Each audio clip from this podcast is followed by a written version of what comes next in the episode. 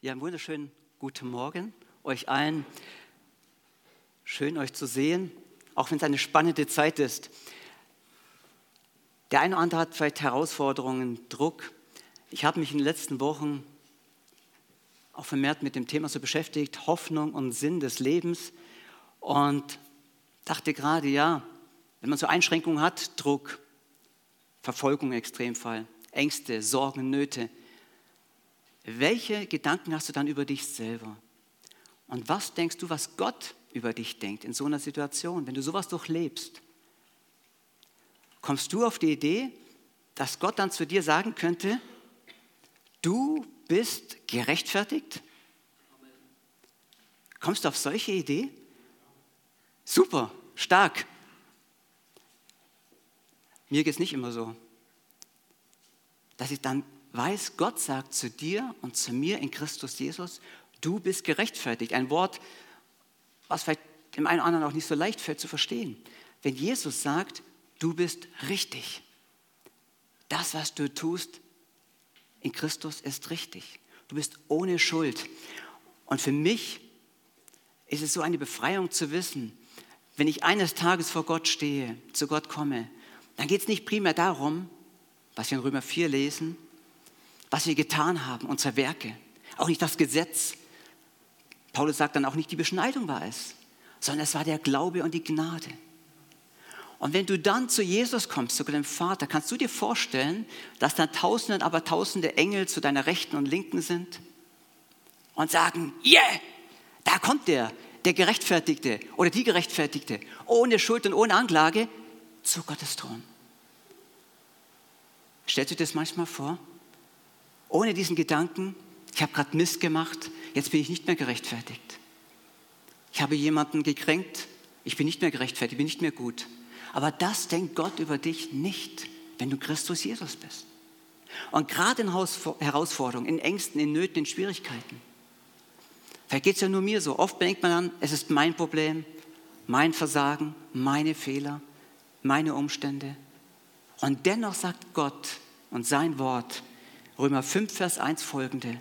Da wir nun gerechtfertigt worden sind durch Glauben, und schlagt mir bitte noch nicht auf, die Klassenprimus unter euch nicht aufschlagen, was haben wir denn dann zu erwarten, wenn es heißt, da wir nun gerechtfertigt worden sind? Unsere Gesellschaft fragt ja oft, was bringt mir denn das? Was habe ich davon? Was habe ich für einen Gewinn davon? Was bringt es mir an Nutzen? Ich würde mal gern von euch hören, was würdet ihr denken, wenn Gottes Wort sagt, du bist gerechtfertigt? Was bringt es dir auch für dein Leben hier auf Erden? Fällt euch da was ein? Freiheit? Ah, super, ja, genau. Das war gleich das allererste. Frieden mit Gott, richtig, sehr gut. Frieden mit Gott. Bitte? Liebe. Genau. Und es ist richtig, dass wir sie sagen. Es gibt viele Punkte, die lest ihr in Römer 5, wenn ihr mal die Zeit nehmt. Aber das allererste ist Friede mit Gott. Und wisst ihr, die Bibel spricht ganz offen und ehrlich, gerade in den ersten Kapiteln des Römerbriefes, alle Menschen, alle, bei mir angefangen, wir waren ohne die Fülle der Herrlichkeit und der Ehre Gottes. Wir mangelten alle an dieser Herrlichkeit. Und der Begriff Seele, wir hatten vorhin Einladung schon gehört, die Seele, im Hebräischen, dieser Begriff Nefesh, der heißt, es ist eine, eine durstige Kreatur. Eine durstige, eine sehnende Kreatur. Aber nicht nur eine Kreatur, die sich nach etwas sehnt, sondern die Seele ist als solches Durst. Sie ist als solches, sage ich mal, ein Mangelwesen. Sie ist als solches bedürftig. Sie hat nicht nur ab und zu Bedürfnisse, sondern sie sehnt sich die ganze Zeit und sie sehnt sich. Und das ist so schön am Psalm 23, wie David sagt, der Herr ist mein Hirte, mir wird nichts mangeln. Und warum kann er das sagen? Weil er ein paar Verse später sagt, meine Seele wird erquickt von dem Herrn. Du erquickst meine Seele. Heißt auf gut Deutsch, du erfüllst all meinen Mangel. Du erfüllst all meinen Mangel an jeder Dimension meines Lebens. Ob du es jetzt glaubst oder nicht, ob es Finanzen sind, ob es Gefühle sind, ob es alles ist, den Mangel letztendlich, den du empfindest, kann nur einer, nämlich Gott der Vater und ein guter Hirte Jesus Christus ausfüllen. Nur er. Er erquickt meine Seele. Altes Wort, erquicken, aber er erfüllt deine Seele. Er tröstet deine Seele. Er erfüllt sie randvoll. Und wir Menschen, die wir ohne Gott lebten, haben diesen Mangel in uns. Und deshalb sind wir alle schuldig vor Gott gewesen, ohne Jesus. Weil was haben wir getan? Wir versuchten immer, diesen Mangel und diese Rechtfertigung irgendwo anders zu finden. Beim einen ist Karriere, beim anderen, was weiß ich, Eifersucht, Neid, um sich rechtfertigen zu können. Irgendwo waren wir unterwegs, haben unsere eigenen Götzen gemacht, unsere eigenen Bilder, unsere eigenen Vorstellungen. Irgendwo wollten wir diesen Mangel füllen. Und deshalb sagt Gottes Wort, waren wir alle schuldig vor ihm. Wir waren alle voller dieser Mangel. Aber das Gute ist, wir müssen uns nicht rechtfertigen. Zu Jesus kam einer, ein gewisser Gelehrter heißt es, kam zu Jesus, was muss ich denn tun, um ewiges Leben zu erlangen? Und dann sagt Jesus ein paar, Wort, paar Verse später oder Gottes Wort, weil er sich rechtfertigen wollte, fragt er, wer ist denn mein Nächster? Und an anderer Stelle, ein paar Kapitel später, sagt Jesus, ihr Menschen, ihr wollt euch vor allem vor Menschen und vor Gott rechtfertigen. Wir wollen uns immer rechtfertigen. Ah ja, meine Kindheit, meine Eltern, meine Kinder, meine Geschwister, mein Umfeld, meine Behinderung, wie auch immer. Wir versuchen uns zu rechtfertigen. Und es ist da nicht gut zu wissen, dass Jesus sagt, du musst dich nicht rechtfertigen. Du bist gerechtfertigt. Und was ist das Zeichen unserer Rechtfertigung? Was ist das Zeichen unserer Rechtfertigung? Außer dass wir heute hier sitzen. Das Zeichen ist die Auferstehung. Das lesen wir im letzten Vers, Kapitel 4 im Römer. Seine Auferstehung hat uns gerechtfertigt. Jesus ist gestorben, es war unser Opfertod, um unsere Sünden zu nehmen, die Schuld zu tragen. Aber dass dieses Opferlamm, Jesus Christus, heilig und ohne Fehler und Tadel, akzeptabel war für Gott, das beste Opfer, das einzig wahre Opfer, dass es von Gott akzeptiert wurde, wurde bestätigt durch die Auferstehung. Der Tod konnte Jesus nicht halten. Und wenn das für Jesus gilt, für dieses Opfer, dann darfst du dir sagen, ich bin gerechtfertigt, denn ich nehme dieses Opfer an. Das ist gute Nachricht, das ist gute Botschaft. So denkt Jesus über dich. Da wir gerechtfertigt worden sind durch Glauben, so haben wir, und wir kommen zum ersten Punkt, Frieden mit Gott. Ich weiß nicht, was dir Frieden mit Gott bedeutet. Bedeutet, mir bedeutet das immer mehr in meinem Leben, weil ich weiß, mein Leben ist sehr begrenzt, mein irdisches Leben, und irgendwann stehe ich vor Gott. Und bin ich froh, dass ich diesem größten, allergrößten, dem einzig wahren Gott nicht im Krieg begegnen muss. Bin ich Gott froh drüber. Im Jakobus 4, Vers 4 lesen wir, wer der Welt Freund sein will, hat Feindschaft mit Gott. Gott ist nicht unser Feind, aber wir sind seine Feinde. Im Römer lesen wir, Gott liebte uns, Jesus gab sein Leben hin, als wir noch seine Feinde waren. Wir sagen, Gott, dich brauche ich nicht, deine Gebote sind zu streng, obwohl es eigentlich Richtlinien sind, um unser Leben gut zu führen hier auf Erden.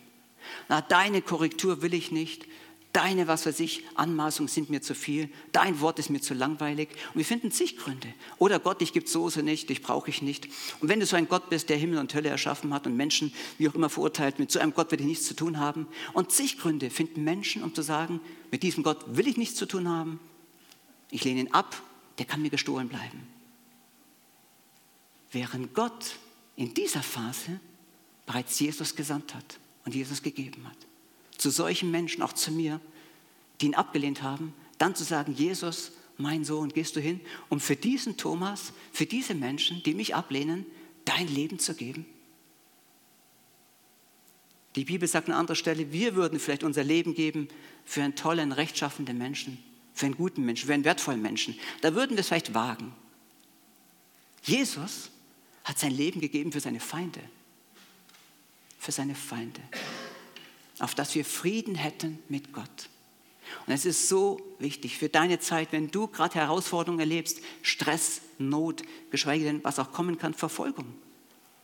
Wenn du diesen Frieden bewahren darfst, den Gott dir schenkt, weil du gerechtfertigt bist. Weil du dann nicht in dein Zimmerchen sagst und dich verdammst und dich anklagst oder der Feind kommt und diese Gedanken bringt. Nein, Gott sagt dir, du bist gerechtfertigt in Christus. Und weißt du was? ich begegne dir im Frieden und du darfst im Frieden zu mir kommen. in dieser Zeit.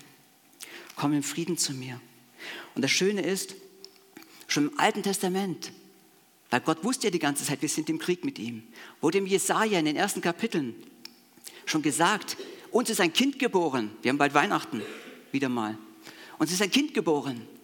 Ein Sohn ist uns gegeben. Wir nennen ihn wunderbarer Ratgeber, Kraft, Held, Gott, Vater Gott, ewiger Gott. Und dann kommt das letzte Begriff, Friedefürst. Der Friedefürst. Warum?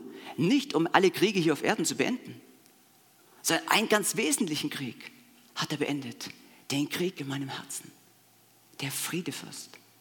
Der Herr des Friedens.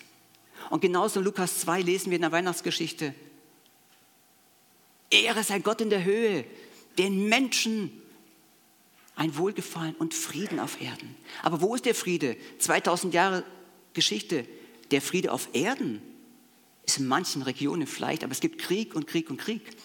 Es ist ein ganz anderer Krieg gemeint. Der Krieg in deinem, in eurem, in meinem Herzen.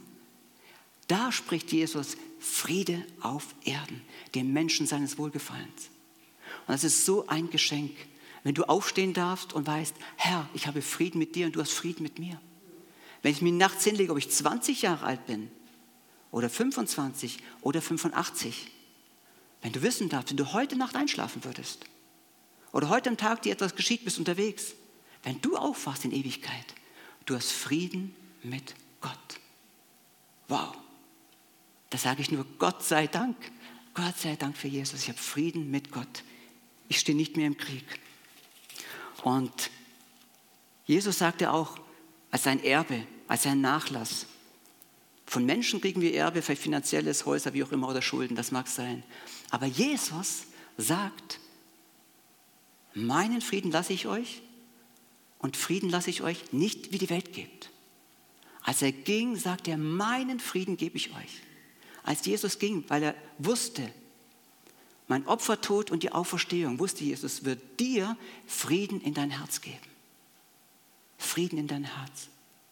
Und das wünsche ich uns, dass wir das uns auch wirklich verinnerlichen, im Herzen aufnehmen, egal wo du stehst, egal was du gerade erlebst, dass keiner das Recht hat, dich anzuklagen. Der Feind nicht, deine eigenen Gedanken nicht, sie haben kein Recht. Denn Gott sagt, du bist gerechtfertigt.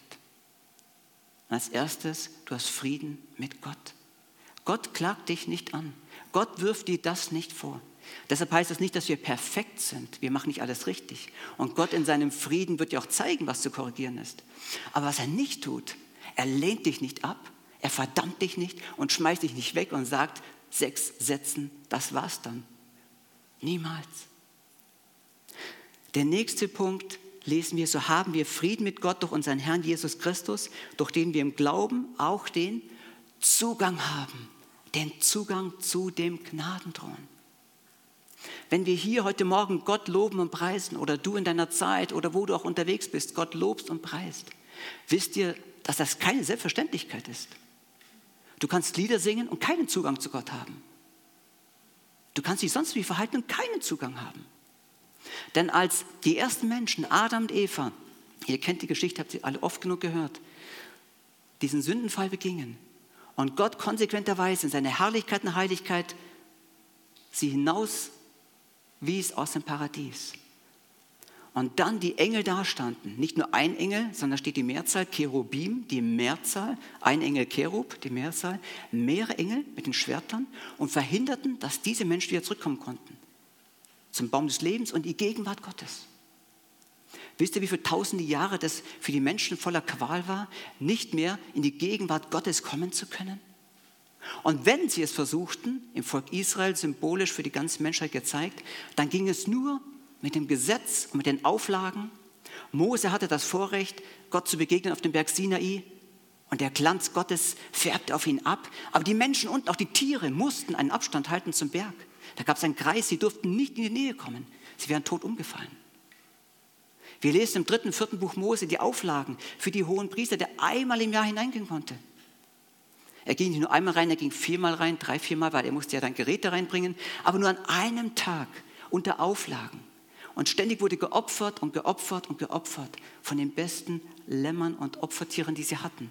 Und unter diesen Auflagen durfte ein Mensch rein, stellvertretend für das ganze Volk. Mai war das schwer. Die anderen konnten nur ahnen, was dieser Mensch, der hohe Priester, im Innersten, im Heiligtum erleben konnte. Aber sie selber waren fernab.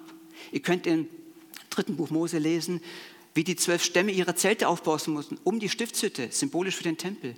Drei im Süden, drei im Norden, drei im Osten, drei im Westen. Sie hatten alle den gleichen Abstand. Keiner war privilegiert. Nur der hohe Priester einmal im Jahr. Und dann kommt Jesus. Und dann kommt Jesus und gibt sein Leben. Er gibt sein Leben für die, die er rechtfertigt. Für die, zu denen er sagt, im Glauben, du bist gerechtfertigt. Und Gott nimmt dieses Opferlamm an. Und könnt ihr euch diese Macht vorstellen, als sich stundenlang die Erde verfinsterte? Du hast die Hand vor den Augen nicht gesehen. Es war so finster, so finster. Und Gott ging hin und hat diese Erde zerbrochen. Es gab ein Erdbeben und damit den ganzen Vorhang. Es war ein Erdbeben und der Vorhang wurde zerrissen. Und der Weg war frei zum Innersten, zum Heiligtum. Gott sagt, jetzt dürfen die zu mir kommen, die gerechtfertigt sind, die Frieden mit mir haben in Christus. Die dürfen jetzt kommen und haben den Zugang zu mir. Ich weiß nicht, wie es euch geht. Klar, ich würde jetzt auch da sitzen und nicken und stimmt, hat er recht. Eigentlich müsste es mich auch selbst nach 20, 30, 40, 50 Jahren vom Stuhl hauen. Denn wenn ich überlege, was für Einschränkungen die ganzen Menschen über Jahrtausende hatten und nicht in Gottes Gegenwart zu kommen. Und die Engel es verhinderten, in seine Gegenwart zu kommen und das Gesetz es erschwerte, weil kein Mensch konnte das Gesetz halten. Und jetzt es heißt, dass ich in seine Gegenwart kommen kann. Im Hebräer lesen wir auch Hebräer 6, wir dürfen in seine Gegenwart kommen voller Zuversicht und Vertrauen. Und ich mir vorstelle, das finde ich so schön, das begeistert mich zumindest immer als Thomas, wenn ich dann sowas sehe, die Bundeslade, was ist auf der Bundeslade drauf? Wisst ihr das? Ja, die Cherubim sind da drauf. Und das begeistert mich so. Dann denke ich mir, ja, am Anfang waren die Engel da und haben verhindert, dass ich Gottes Gegenwart kommen durfte. Und jetzt komme ich zum Gnadenthron. Und die Engel sind da und bestätigen, du bist gerechtfertigt. Du darfst in die Nähe Gottes kommen. Du darfst mit ihm Gemeinschaft haben. Du darfst ihn anbeten. Du darfst bei ihm das Herz ausschütten. Unmittelbar du. Du brauchst keinen hohen Priester. Du brauchst keinen Pastor. Du brauchst keinen Seelsorger. All das kann gegebenenfalls auch mal dran sein. Aber sonst darfst du generell, du persönlich, in die Gegenwart Gottes kommen, zu seinem Gnadenthron, in seine Gegenwart und darfst dein Herz ausschütten und dir Mut geben lassen und Zuversicht und Bestätigung und sagen, ja, Gott spricht zu dir, du bist gerechtfertigt. Komm an meinen Thron, an meinen Gnadenthron, wo die Gnade fließt.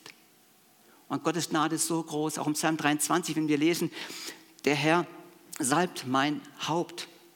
Eigentlich heißt es genau, Gott, so steht es im Hebräischen eigentlich drin, Gott tunkt dein Haupt ein ins Öl. Das ist nicht nur so eine salbungsvolle Geste oder ein bisschen hier mal ein bisschen abtupfen und ein bisschen drüber, sondern er hat dein ganzes Leben, dein Haupt eingetunkt in seinen Heiligen Geist, in seine Salbung, in seine Gnade. So überschüttet er dich mit Gnade. Und das ist nicht nur Gnade, die sagt, naja, wird schon alles gut, sondern es ist Gnade, die Leben hat in dir, die Kraft hat in dir, die dich wirklich tröstet. Manches dauert Wochen, Monate, manchmal Jahre. Keine Frage, da habe ich keine rosa Brille auf. Aber es ist immer noch besser, als zu sagen, für mich gibt es keine Hoffnung, keine Gnade, kein Leben, nur Verdammnis, alles schlecht, schmeiß dein Leben weg. Und leider jeden Tag schmeißen Menschen ihr Leben weg in Deutschland. Jeden Tag, dürfen wir nicht vergessen. Weit über 10.000 Offizielle in Deutschland. Und möge Gott uns zu diesen Menschen führen. Diesen Menschen, dass wir ihnen begegnen, sagen, du musst dein Leben nicht wegschmeißen. Es gibt Gnade für dich. Es gibt Frieden für dich. Denn Gott hat den Frieden geschlossen. In Christus Jesus, seinem Toten, seiner Auferstehung, sagt er zu dir, du bist richtig. Du bist gerechtfertigt. Es gibt Gnade für dich. Und nicht nur ein bisschen, sondern Gnade, die Fülle. So ist Gott zu dir. Er hat den Vorhang zerrissen und darfst zu ihm kommen. Und wir lesen weiter. Und wir rühmen uns der Hoffnung auf die Herrlichkeit Gottes. Nachdem du Frieden hast und noch zu Gott kommen darfst, dann rühmst du dich nicht deiner neuesten, was weiß ich, Errungenschaft oder deines Intellekts oder deines Bankkontos oder wie auch immer. Hier steht wirklich im Griechischen steht drin, da ist nicht nur ein bisschen Ruhm gemeint, sondern da ist gemeint, du jubelst des Jubels. Also der äußerste Jubel. Du springst und tanzt und hüpfst und freust dich, dass du gerechtfertigt bist. Dass Jesus zu dir sagt, ich liebe dich, mein Kind. Dessen rühmst du dich, wenn du aufstehst. Ich weiß auch, das kenne ich auch, dass die Emotionen nicht immer mitziehen. Aber nicht ohne Grund, sagt der Psalmist, durch 42 und 43, was betrübst du dich, meine Seele in mir? Da spricht der Geist zur Seele, zur Nefesh. Warum bist du jetzt gerade so hungrig im Mangelwesen? Warum? Was betrübst du dich, meine Seele? Ich werde mich noch freuen. An wem? An Gott, meinem Heil. Ich komme in seine Gegenwart.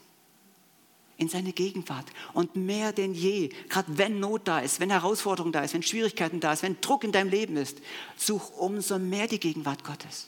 Umso mehr lass dich bestätigen, dass du gerechtfertigt bist, dass du Frieden mit Gott hast und dass du Hoffnung hast. Denn wir rühmen uns der Hoffnung. Wir alle kennen 1. Korinther 13 oder die meisten von uns. Und meistens haben wir auch schon Predigten gehört von Glaube und von Liebe. Wann hast du zuletzt eine Predigt gehört über Hoffnung? Ich weiß es nicht. Aber Hoffnung ist etwas wie, na, ich hoffe, dass mein Verein gewinnt. Und ich hoffe, dass ich bald eine Gehaltserhöhung kriege. Und ich hoffe, dass ich einen richtigen Partner finde. Und ich hoffe, was weiß ich, was ich hoffe. Aber das ist nicht die Hoffnung, von der die Bibel spricht. Das ist nicht die Hoffnung, die Jesus dir zugesprochen hat. Der Glaube, so kann ich mir es merken, der Glaube setzt auf Fakten, die geschaffen wurden von Jesus. Die Hoffnung sieht auf Dinge, die Gott geschaffen hat, aber die noch kommen, aber die geschaffen sind, die Fakten sind.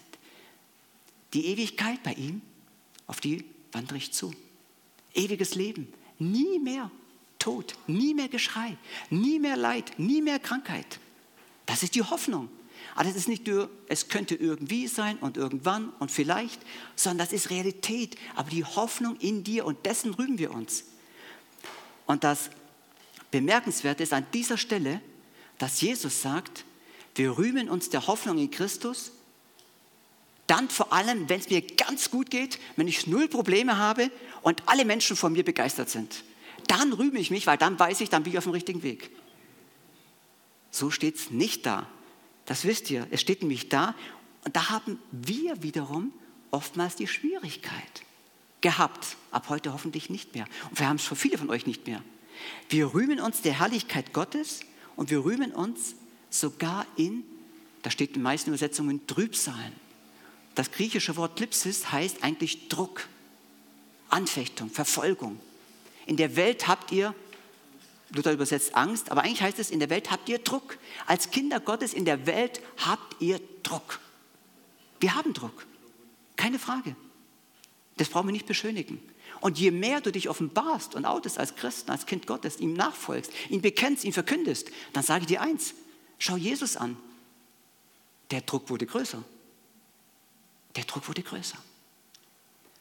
Aber das Wunderbare ist, und das menschlich vielleicht abstruse, aber das Heilige und Schöne ist, dass Gottes Wort sagt, in diesen Situationen, wenn der Druck da ist, dann rühme ich mich dieser Hoffnung der Herrlichkeit Gottes. Dann rühme ich mich der Herrlichkeit. Ich rühme mich nicht zu sagen, ja super, die ganzen Probleme sind so toll, sondern ich rühme mich der Herrlichkeit, der Herrlichkeit Gottes, die alles überschattet. Dessen rühme ich mich, weil Gottes Herrlichkeit da ist. Und wisst ihr, im Alten Testament das Wort Kabot, diese Herrlichkeit Gottes, heißt auch eigentlich wortwörtlich diese Gewichtigkeit, diese Schwere, weil ich mich rühme und sage, in diesem Leben, auf dieser Erde, wo du bist, ist die Herrlichkeit Gottes über dir. Egal wo du wohnst, die Herrlichkeit Gottes ist über dir und in dir in deiner Situation, in dieser Phase des Drucks, in dieser Phase der Krankheit, in dieser Phase der Not, in dieser Phase, die du vielleicht gerade ganz persönlich erlebst, ist Gottes Herrlichkeit in und über dir. Das hat er verheißen. Die Frage ist, ob es mein Herz berührt, ob ich es in mein Herz hineinlasse. Mir ist klar, man kann viele Gespräche führen, man kann viele Predigten hören, man kann viele Seelsorge betreiben, man kann alles machen. Und vieles ist gut. Aber es wird immer letztendlich auf einem Punkt enden, berührt es mein Herz. Berührt es mein Herz. Hat es wirklich Relevanz für dein Leben? Darf es in die Tiefe deines Herzens hineinkommen? Ist es für dich relevant und verändert es was in diesem Moment über deine Denkweise, über deine Verhaltensweise? dann ist es ganz, dann ist es wirklich wertvoll, dann ist es kostbar, dann ist es wichtig für dich. Und im Hebräer 6, Vers 19, ihr kennt den Vers, oft gibt man auch die Symbole mit bei Ketten und Bildern und Postern. Was ist das Symbol für Hoffnung? Ui, was? Die Taube. Nein, der Anker, der Anker. Hebräer 6 lesen wir, so haben wir die Hoffnung als einen Anker, der in das Innerste hineinragt. Ein Anker. Und wir haben vorhin gesungen, da bin ich vielleicht manchmal ein bisschen kleinlich, aber das ist ja gut, waren, waren gute Lieder, freut mich. Aber wenn, dann, wenn wir singen, ich halte fest an dir, stimmt, aber nicht ganz. Denn noch wichtiger ist, Jesus hält fest an dir. Denn ich kann mal loslassen. Und deshalb dieser Anker erreicht ins Innerste. Und der Anker im Heiligtum im Inneren, er ist fest, das ist Jesus, seine Tat, seine Auferstehung, sein Opfertod. Sie halten dich fest, das ist nicht nur irgendein Werk, nicht nur irgendein Ding, sondern da ist Kraft dahinter, hinter diesem Opferlamm, der Auferstehung. Da ist Kraft, die dich hält. Wenn du keine Hoffnung hast, dann in dieser Phase ist ein Anker da, der dich hält, der deine Hoffnung belebt. Und wenn ihr Schiffe kennt, große Tanker, war eine lange Zeit in den Medien auch zu sehen, wenn die kleinen Anker da sind, im Vergleich zum Schiff, die halten die Schiffe. Das Schiff hält nicht den Anker, sondern der Anker hält das Schiff. Aber was kann ein Anker nicht tun?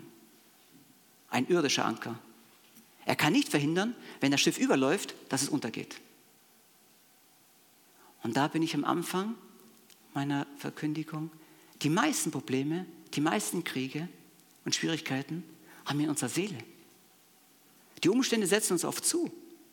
Aber dann bin ich alleine zu Hause, voller Minderwertigkeit, voller Ablehnung, voller Zweifel, voller Not. Und das sind dann nicht die Umstände, sondern mein Herz. Und das Gute ist, dass Jesus sagt, mein Anker verbindet dein Herz mit meinem Heiligtum. Deine Seele mit dem Heiligtum. Und das kann kein irdischer Anker. Dass du in deinem Inneren weißt, oh Jesus, auch wenn ich mal loslasse und ich mich nicht mehr ganz halten kann, du hältst mich. Du bist der Anker meiner Seele. Du hältst mich. Ich habe Frieden mit Gott. Ich habe Zugang zum Heiligtum, zum Gnadenstuhl. Und ich habe den Hoffnungsanker zu wissen, Egal was geschieht, egal welcher Druck da ist, egal welche Situation und du dich selber vielleicht und Menschen dich abgelehnt haben oder du fühlst so, sie dich aber gar nicht ablehnen, aber du findest so, dann ist einer da, der sagt, ich habe Hoffnung.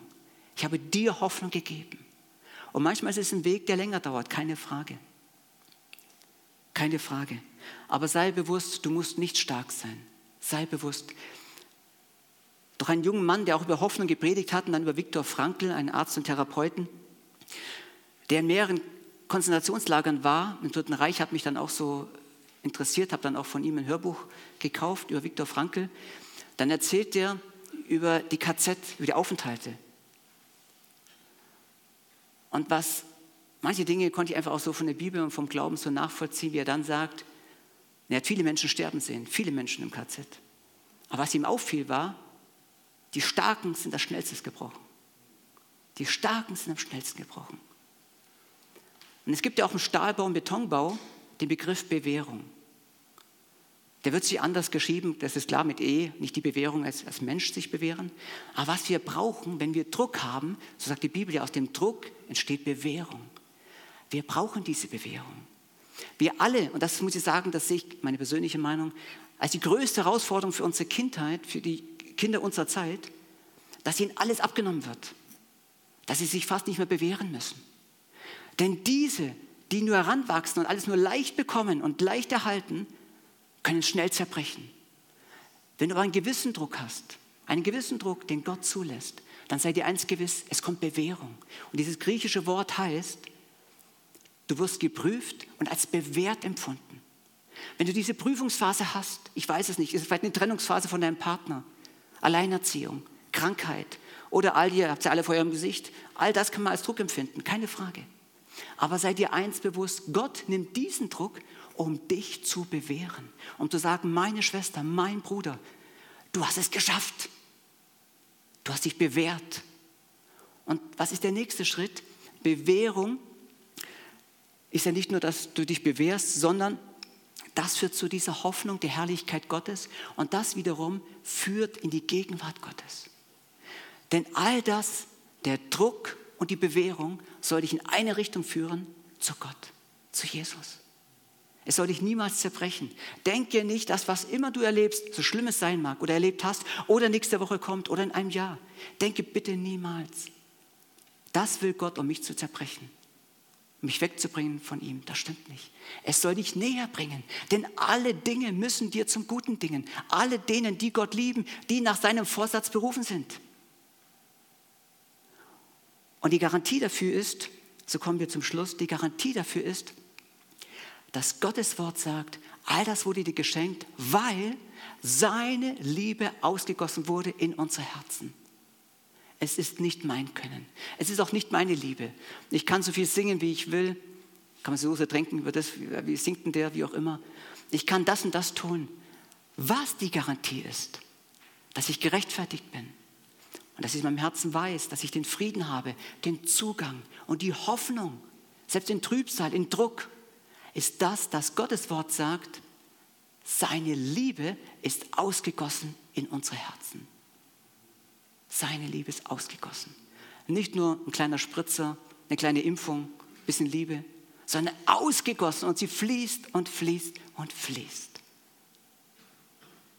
Das ist herrlich. Gottes Liebe. Es ist nicht mehr meine Leistung, meine Liebe, mein Können, mein Tun, was diese Beziehung zu Gott stabilisiert und erhält, sondern seine Liebe ist ausgegossen, lesen wir und Hoffnung lässt nicht zu Schanden werden, denn die Liebe Gottes ist in unser Herzen ausgegossen durch den Heiligen Geist, der uns gegeben worden ist. Und das wünsche ich uns, dass es Realität wird in deinem Herzen, dass es ganz Realität wird und du damit lebst und diese Hoffnung ausstrahlst. Zum Schluss möchte ich uns sagen, den Hiob kennt ihr alle. Und von Hiob hat Gott gesagt, im ersten Kapitel, als Satan vor ihm erscheint, Hast du diesen meinen Diener gesehen? Wow, der ist gut, der ist rechtschaffen. Man könnte sagen, der ist gerechtfertigt im Glauben. Der ist gottesfürchtig. Das hat Gott über ihn gesagt. Das hat Gott über ihn gesagt. Gott hat es oft und sagt es immer wieder auch über dich. Was war das Problem dann bei Hiob? Dass er im Kapitel 17 dann sagt, mein ganzes Leben, alles was ich hatte, fährt dahin in den Sheol, ins Totenreich. Der Vater ist mein Tod und die Mutter sind meine Würmer. Die Hoffnung fährt dahin. Warum? Gott hat doch über ihn gesagt, er ist gottesfürchtig, er ist gerecht, er ist rechtschaffend. Weil es nicht in seinem Herzen war. Er hat es nicht annehmen können. Aber das Schöne ist, im vorletzten oder letzten Kapitel heißt es dann, ihr kennt es, gab sogar früher ein Lied, ich hatte von dir nur vom Hörensagen vernommen. Aber nun hat mein Auge dich gesehen. Wir haben vorhin auch, glaube ich, gesungen. Mein Auge hat dich gesehen. Wow. Und das wünsche ich uns. Ich weiß nicht, wo ihr alle einzeln steht, wie lange ihr mit Jesus geht, wie man so sagt, ob ihr schon Jesus im Herzen kennt. Aber man kann sich selbst, sage ich mal, als Christ oftmals was vormachen. Und deshalb wünsche ich uns umso mehr, lieber heute als morgen, Herr, ich möchte mit meinem Auge dich sehen. Mein Auge hat dich gesehen. Und mir nichts vormachen und ehrlich sein. So ist es. Du sprichst über mich. Ich bin gerechtfertigt. Jesus sagt dann, dieser Sünder am Tempelrand gestanden, fernab, oh Gott, sei meiner Seele gnädig. Sei mir gnädig. Der hat es verstanden. Und was sagt Jesus über ihn? Er ging gerechtfertigt hin. Das ist schwer. Es kostet was. Aber das hat der Mann verstanden. Da gab es noch nicht mal eine Bibel. Weil er wusste, Gott, ja stimmt, so ist mein Zustand, so geht mir es. Ich kann nichts bringen, ich kann nichts leisten. Und wenn ich dich anschaue, wenn ich mich anschaue, da sind Welten dazwischen. Aber sei mir gnädig. Und dieser Mann hat schon, sag ich mal so, begriffen, es ist die Gnade. Abraham hat begriffen, die Gnade. Und das wünsche ich uns dass wir auch sagen können mit Hiob, aber nun hat mein Auge dich gesehen. Nun hat mein Auge dich gesehen. Das wünsche ich uns. Lieber Vater, ich danke dir für die Gnade, dass du uns gerechtfertigt hast in Christus. Jesus, du bist das kostbarste Wort, das kostbarste Leben, das kostbarste Opfer. Du bist Gottes Sohn, der Friedefürst. Und du bist gekommen, um uns zu erlösen, zu befreien. Aber nicht nur das, sondern auch um Zugang zu geben, hier auf Erden und erst recht in Ewigkeit in deiner Gegenwart. Und ich bitte dich gerade für betrübte Seelen, für Traurige, für die, die Druck haben, Stress haben, niedergeschlagen sind, dass du ganz besonders jetzt diesen Herzen begegnest. Dass du denen, die vielleicht sogar Gedanken hatten, ihr Leben ist nichts wert. Wer sind sie schon? Dass du gerade diesen Herzen jetzt begegnest, Vater. Dass du sie auferbaust, dass du ihr Herzen berührst und dass Gedanken der Finsternis, Gedanken des Todes und Gedanken der Hoffnungslosigkeit weichen. Darum bitte ich dich, Vater, dass du dieses dein Werk vollbringst an deinen Kindern, an den Besuchern heute, an deinem Leib Jesu hier in Memmingen zu deiner Ehre. Amen. Amen.